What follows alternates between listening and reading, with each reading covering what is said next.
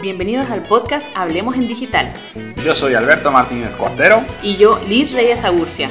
Y este es el podcast de Cuartero Agurcia donde compartimos nuestras opiniones, consejos y punto de vista. Como especialista en marketing digital y responsabilidad social.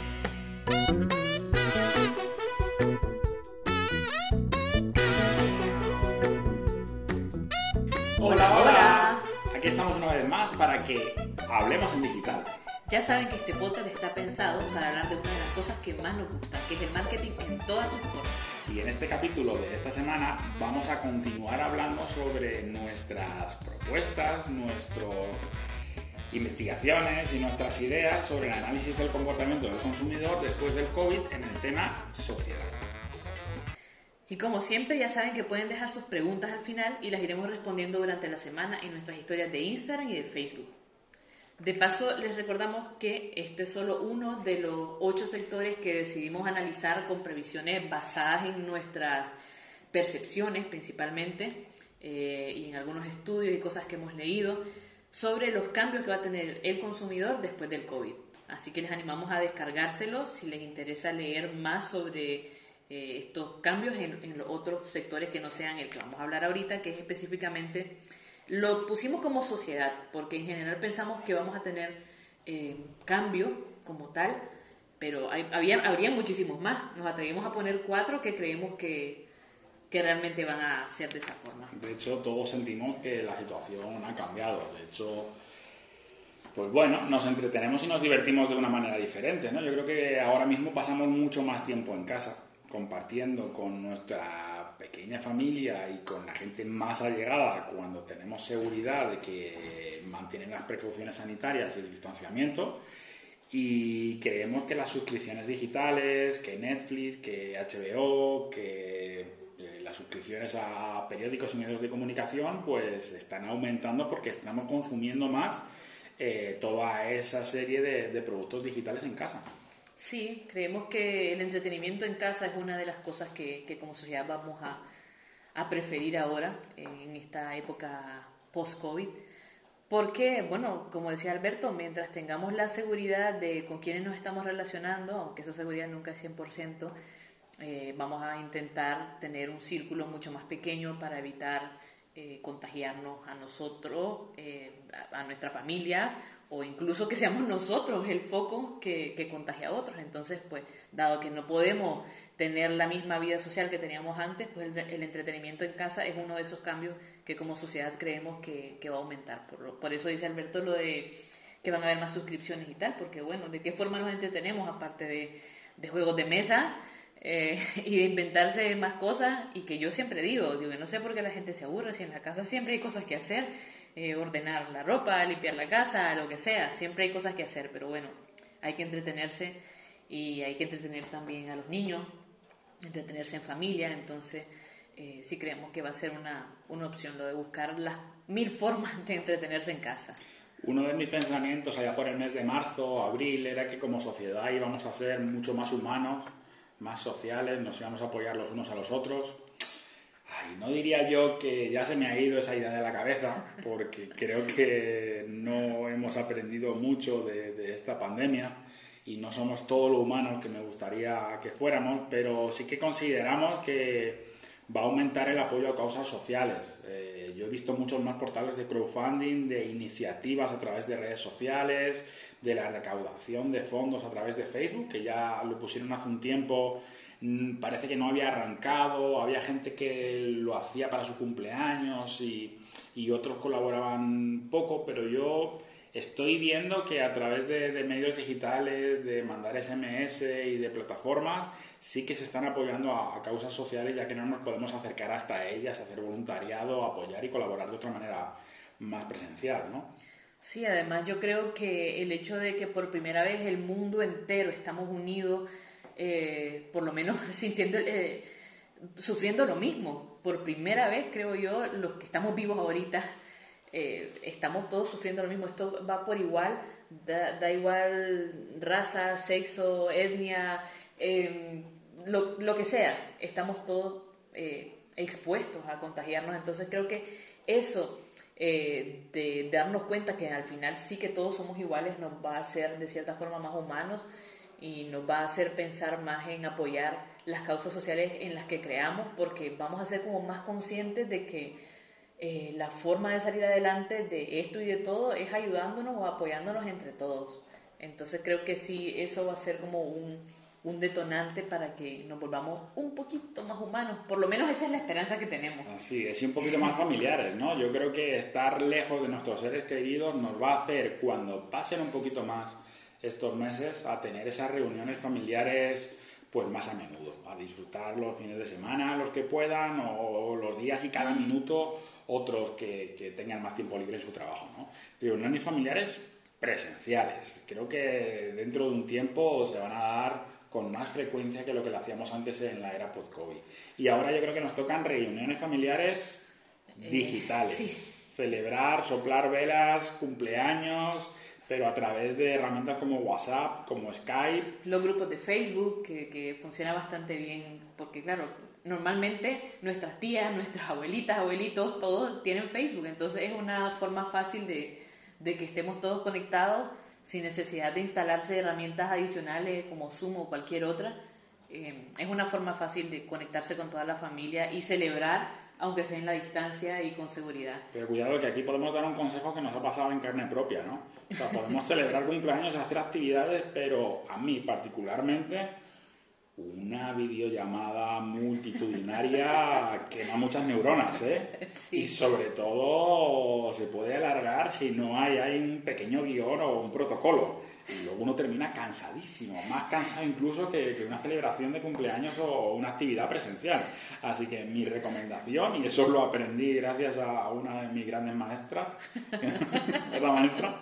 maestra la maestra es la vida. 15 minutitos de cumpleaños o 20, se sopla la vela, se felicita y luego ya cortar un poco, ¿no? Sí, bueno, es que, es que todo esto, o sea, creo que hay que eh, tenemos que aprender, hay mucho que aprender y en las reuniones, cuando estamos en familia, todo el mundo habla a la vez y cada quien decide quién escuchar y con quién hablar, pero cuando estamos frente a una pantalla, si todo el mundo habla a la vez, nos volvemos locos y no nos escuchamos nadie. Entonces, es cierto que muy bonito verse y tal, pero aunque sea feo, pues vamos a tener que poner así tipo eh, bueno, vamos a tener un minuto de oro para hablar y tal, para que nos entendamos entre todos y, la cosa se dé bien, porque si no... Sí, bueno, fuera de broma, que disfrutéis y hagáis la reunión, ya lo sufriréis en, vuestra carne y sabréis cuál es el tiempo idóneo y las actividades para, para hacer esas reuniones familiares digitales. Y luego el punto de la conciliación familiar, que en unos países creo que va a ser más sencillo que, que en otros, que en unos lugares se tiene ayuda externa de familiares o de, personas contratadas y que unas empresas entienden más que las otras. Yo creo que es la gran asignatura que vamos a tener en, este entorno de, sociedad. Empresas, directivos, compañeros de trabajo, eh, gobiernos, administraciones públicas, pues bueno, deberían de entender que después de todo lo que hemos vivido, que lo que verdaderamente importante eh, valga la redundancia, es importante es pasar tiempo con aquellas personas que, que queremos y, disfrutar de, nuestros pequeños, ¿verdad? Y los no tan pequeños. Sí, el punto de la conciliación familiar, yo recuerdo perfectamente que la primera vez que escuché ese término fue en el, máster de responsabilidad social, eh, donde se hablaba de, de, que las empresas tienen que procurar la conciliación. Y yo decía, ¿la qué? Porque en Nicaragua eso no es un tema eh, central para ninguna de las empresas. Lo dije, ya no me acuerdo si fue en este podcast o en otro, de que se trabaja muchísimo. Y, no pensamos en que realmente los padres y las madres necesitan dedicarle tiempo a sus hijos, dedicarle tiempo a otras actividades que a ellos les guste hacer, porque siguen siendo personas, no solamente son trabajadores, siguen teniendo su individualidad. Y eso las empresas también tienen que aprender a respetarlo. Entonces creemos que la conciliación familiar va a ser cada vez más necesaria, no solamente porque teletrabajamos con los niños en la casa, sino porque eh, como sociedad nos vamos a dar cuenta que, que, el trabajo es trabajo y que realmente hay que dedicarle tiempo a las cosas que nos gustan en la vida. No es una encuesta, pero hace poco hice una publicación en LinkedIn y tuve alrededor de 500 o 600 eh, comentarios a, mi pregunta. Y fíjate, Liz, que la mayoría de la gente, el 65%, decía que a ellos les gustaría trabajar tres días en la oficina y dos en casa o, o a la inversa. Y es cierto que había gente de Nicaragua que me decía, mira, aquí se trabajan seis días y medio a la semana. Y, eso de y si se pueden siete, siete. O sea que por eso digo que en Nicaragua este tema es, todavía falta muchísimo, pero ojalá eh, esta pandemia nos obligue a darle paso y pensar más en la conciliación familiar, en lo importante que es y que las empresas sean más conscientes, pero más que las empresas, nosotros como, como personas, para que podamos exigir a las empresas que, que eso es necesario, que no solo vivimos para trabajar, que hay más cosas que hacer en la vida. Fíjate que tenemos un amigo que desde aquí lo saludamos, que está en México y que habla muchísimo en redes sociales de estos temas porque es una de sus especialidades, de la movilidad en, en las ciudades. Y creemos que uno de, los métodos alternativos después de la pandemia va a ser el, el transporte, ¿verdad? No sé si el transporte público va a aumentar o disminuir, sería muy atrevido decir eso, pero con el miedo y las restricciones sanitarias, como Alberto, pues considero que se va a ver disminuido y por el, que uso, el uso, No, es que van a disminuir las unidades. Aunque es una pena. Y sí que es verdad que justamente el otro día leía en, en prensa escrita que están aumentando la compra de vehículos de más de 20 años en España para movilizarte tú solo, pero también el uso de la bicicleta. Así que tenemos cosas buenas y cosas malas. Sí, creemos que los métodos alternativos al transporte público es una de las cosas que, que como sociedad vamos a cambiar, o sea, buscar otra forma de movernos porque el transporte público está hecho justamente para transportar grandes masas. Y con el COVID lo que tenemos que hacer es evitar grandes masas. Y claro, ¿cómo hacemos? Porque eh, decimos, bueno, hay alternativas que tienen que ver con las empresas, que tienen que ver con eh, horas de entrada y de salida eh, escalonadas, pero bueno, eso es algo que, tiene que venir después. poco a poco mientras se va estudiando, pero creemos que, hacer carpooling usar bicicleta, ir caminando, si fuera posible. Eh, en Europa se utilizan muchísimo los patinetes, eh, hay gente que va aquí en patines también.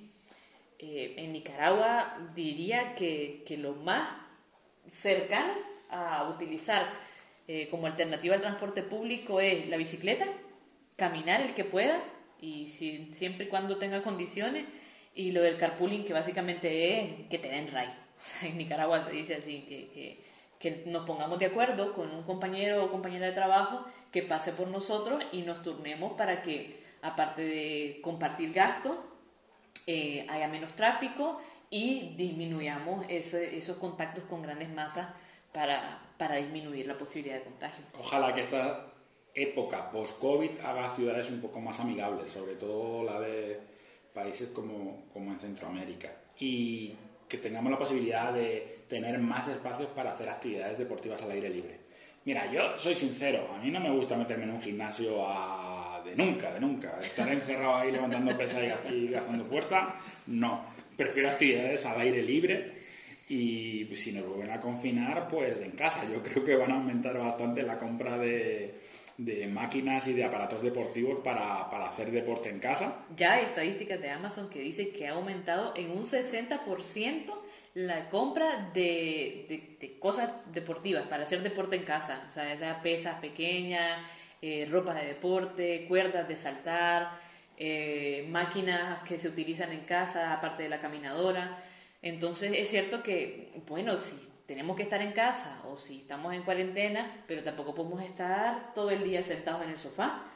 Entonces, eh, mantener la actividad deportiva en casa, los que no puedan salir, pero todos los que tengan la opción de hacerla al aire libre, que tengan un parque cerca o que puedan salir a correr y tal, creemos también que le van a preferir eso a, meterse en un gimnasio donde, pues, por ser un espacio cerrado y con tanta gente ahí, también pues eh, a lo mejor algunos van a tener miedo y no van a confiar en que manteniendo la distancia no se van a contagiar. Pero sí, hay que salir y hacer actividad deportiva al aire libre. Salgamos como si fuéramos hormigas fumigas. Liz, es que no me deja hacer muchos chistes ni, ni gastar muchas bromas porque dice que esto es un podcast serio y que me comporte. Pero bueno, aquí de vez en cuando voy, tengo que meter mis cositas divertidas. ¿no? ¿Sabes por qué? Te voy a decir por qué. Porque en estos tiempos algo muy importante es la salud mental, ser resiliente, ser optimista y ser positivo. Sí, la verdad es que es cierto que yo no dejo hacer chistes, dice si los hace todo el tiempo, pero le digo que no haga tanto que me río y nos vamos y nos vamos y no hablamos, pero bueno. Eh, sí, que, que una de, de las cosas que queremos que como sociedad vamos a cambiar es que le vamos a dar más importancia a la salud mental. Que yo incluso, o sea, tengo una hermana que es psicóloga. Hola Gretel. que es la mejor psicóloga que conozco además, eh, porque siempre está psicologiando, como decimos nosotros. Eh, ella cuando empezó, mis amigos, que, que eran muy necios, claro, porque yo estudié ingeniería civil. Entonces mis amigos, eh, cuando ella decía que iba a estudiar psicología, había uno en especial que le decía, psicología, te vas a morir de hambre, si esos son los locos y nadie más eh, contrata a un psicólogo, nadie paga un psicólogo. Y la verdad es que creemos que, que con el COVID eh, vamos a ponerle muchísima más importancia a la salud mental porque se están viendo afecciones y no lo decimos nosotros otra vez, sino que son estudios que han salido, lo que dicen las noticias, incluso hablando con mi hermana, eh, hay muchísima gente que no sabe cómo llevar lo del confinamiento y por otro lado el miedo al contagio, que no, creo que lo hemos sufrido todos. Incluso hay muchísima gente que lleva a sufrir ansiedad.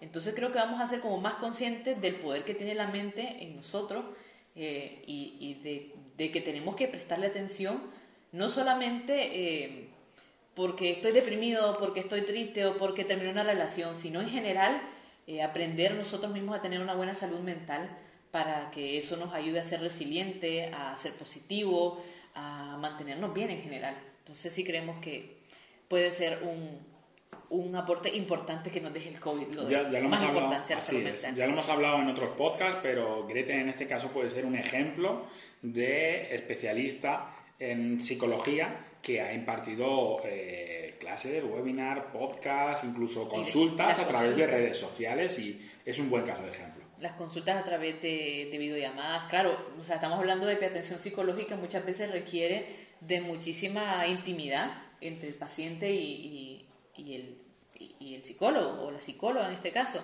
Eh, y eso pues, es muy importante que lo sepan mantener quienes brindan estos servicios. La verdad que Gretel eh, le ha ido bastante bien. Pues no vamos a decir muchas más cosas de ella porque luego nos va a decir que, mucho hablamos y que no sé qué.